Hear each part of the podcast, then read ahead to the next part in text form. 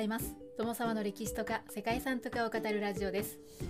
このチャンネルでは社会科の勉強が全くできなかった私が歴史や世界遺産について興味のあるとこだけゆるく自由に語っています。本日ご紹介する世界遺産はサンクトペテルブルクの歴史地区と関連建造物です。はいサンクトペテルブルクというと首都モスクワに次ぐロシア第2の都市で世界三大美術館でもあるエルミタージュ美術館のある町ですよね。大きなロシアの西の方に位置しています。サンクトペテルブルクという町の名前は聖ペテロの町というのを意味していてこれはサンクトペテルブルクの町の建設を命じたピョートル一世が自分と同じ名前であった聖人ペテロの名前にちなんで付けたのだそうです。聖人ペテロというとイエスの最初の信者の一人で十二使徒の代表格とされる人です。ピョートルとペトロというのは全然違うなというふうに思われるかもしれませんけれども私もちょっとえっと思ったんですがペテロを英語で書くとすると PETER となってピーターとかピエトロペテルそしてピョートルみんな同じになるという理解でいいみたいですね。そしてそんなサンクトペテルブルクを建立したピョートル一世は初代ロシア皇帝でピョートル大帝と呼ばれた方です。ロシアの専制君主政治であるツァーリズムの体制を完成させたり産業の近代化を行ったりロシアを大国にした皇帝ですね。ロシアの歴史上重要な人物の一人なんじゃないでしょうか。サンクトペテルブルクは18世紀にピョートル大帝がネバ川に要塞を築いてからロシア革命に至るまでロシア帝国の首都でしたそしてソビエト連邦時代はレーニングラードと呼ばれていたんですね。はい、歴史の年代を確認するとロシア帝国が1721年から1917年ソビエト社会主義共和国連邦がその後の1917年から1991年そしてロシア連邦が1991年以降ということになりますね。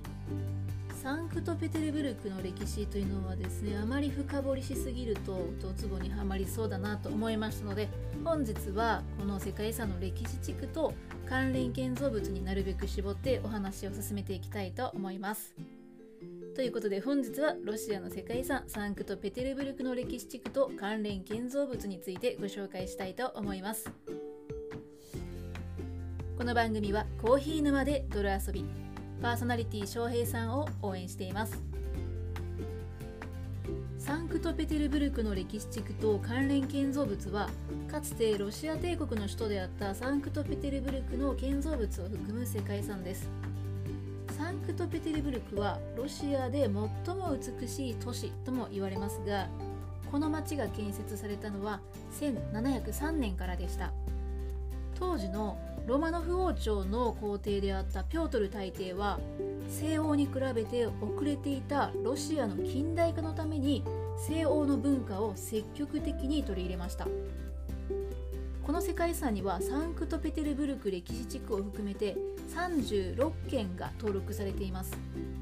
その中には国立美術博物館であるエルミタージュ美術館やピョートル大帝が建設したエカテリーナ宮殿などが含まれています。サンクトペテルブルクの名前はいくつもの意味を掛け合わせて作られたものでその中の一つにピョートル大帝の町という意味が含まれているそうです。それが示す通りここはまさにピョートル大帝の野望を実現した町だったようですね。はい、そのピョートル大帝の野望というのがロシアを西欧化近代化してサンクトペテルブルクをヨーロッパに向けて開かれる窓とすることだったそうです。ピョートル大帝は1697年の3月から18ヶ月にわたってヨーロッパ諸国を訪問して帰国後にロシアの西欧化を推進しました1701年に宿敵スウェーデンとの間で繰り広げられていた北方戦争の最中にピョートル大帝はフィンランド湾奥の湿地帯に神道を建設するという構想を発表したそうです。はいまあ、戦争中だったんですけれども何か意図があったんでしょうか。1703年にはサンクトペテルブルク発祥の地と言われるペトロパブロフスク要塞を建設建築しました。星型要塞の理論に基づいて設計されて河口付近のザーヤチ島の形状を生かして構築されたそうです。要塞の建設に関しては湿地帯に都を築くというのは困難を極めました。しかしそこは何万人ものトルコ人やスウェーデンの戦争捕虜を動員することで石畳の道路や水路主要な建物の建設が進められていきました。もともとは人が住みにくい環境だったんですがフランス人建築家アレクサンダー・レブロンの設計をもとに宮殿や教会修道院などが完成して周囲の風景と家並みが調和する都市が完成しました。歴史地区にはペトロパブロフスク要塞を中心に旧造船所や造幣局などのほかピョートルバロックと呼ばれる様式のメンシコフ宮殿が残っています。メンシコフ宮殿はピョートル大帝の友人で初代サンクトペテルブルク市長のメンシコフ伯爵の宮殿だそうですね。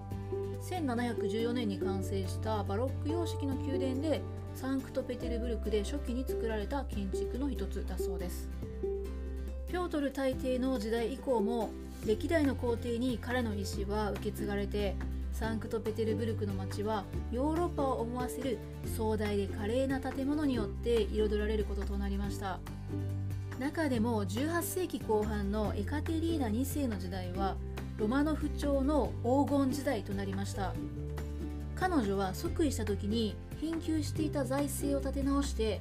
それを国内外の美術品の収集につぎ込んだそうです。その数は数千点と言われているそうですね。エカテリーナ2世は住まいとしていた東宮と呼ばれる陶器に住まう宮殿にさらにエルミタージュと呼ばれる優美な離れを増築するとそこに愛人を住まわせて気に入ったコレクションを並べて私的なサロンとして楽しんだそうですそれが今や世界三大美術館の一つとなったエルミタージュ美術館の始まりでした。膨大な絵画や美術品を収集してエルミタージュ美術館の基礎を作ったんですね。現在のエルミタージュ美術館は18世紀半ばから19世紀にかけて建設された5つの建物で構成されています。東急を中心にそれらの建物が廊下で結ばれているそうですね。当初は一般公開されていなかったんですけれども1863年からは市民も観覧できるようになったそうです。そして1917年のロシア革命後に貴族から没収されたコレクションが多数集積されていてパリのルーブル美術館ニューヨークのメトロポリタン美術館と並ぶ世界三大美術館となりました。はいここまで歴史的な背景とエルミタージュ美術館のお話をしてきましたけれどもこの世界遺産はその構成資産が36件ということでとても紹介できるような数ではありませんが非常に一つ一つの建築がスケールも大きくて価値のあるものばかりですね。興味のある方は是非ですねどんな建築があるか見ていただきたいななんていうふうに思います。サンクトペテルブルクでは19世紀まで続く都市形成の中でさまざまな様式を取り入れながらもピョートル大帝の街という一貫性が保たれていたことで美しい都市が出来上がりました今ではサンクトペテルブルクは壮麗なバロック建築と端正な新古典主義建築が一つにつながった景観というのを見ることができるロシアの美と歴史が集結した世界遺産となっています。ということで本日はロシアにある世界遺産サンクトペテルブルクの歴史地区と関連建造物群についてご紹介してきました。ここまでご清聴いただきましてありがとうございます。では皆様本日も素敵な一日をお過ごしくださいね。友沢でした。